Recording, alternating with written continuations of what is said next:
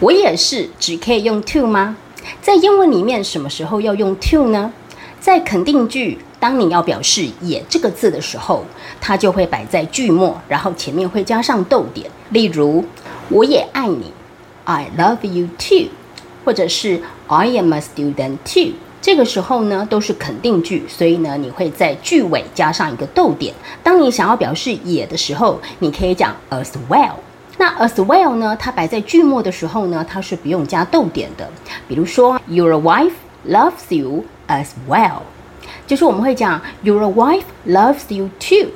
那当你用 as well 的时候呢，你是不用在前面加上逗点的。还有另外可以用来表示也这个字呢，你可以用 also。那 also 呢会是摆在句中，它会摆在 be 动词的后面或者是一般动词的前面。举例呀，比如说我也是个英文老师，I am also an English teacher。好，这个 also 呢，我们就是把它摆在 be 动词的后面。除了乒乓球之外呢，我也打垒球，就可以讲说 I also play softball。这个 also 呢，就是摆在 play 动词的前面。那如果是否定句的话呢，你可以用 either 这个字来表示。举例呀，他不会游泳，我也不会游泳。He can't swim and I can't either。OK，好，那我也不会，所以是 I can't either。这个时候呢，有一个 not 的否定词在句子里面，所以呢，当你要表示也这个字的时候呢，你要用 either 而不是用 to 哦。学会了吗？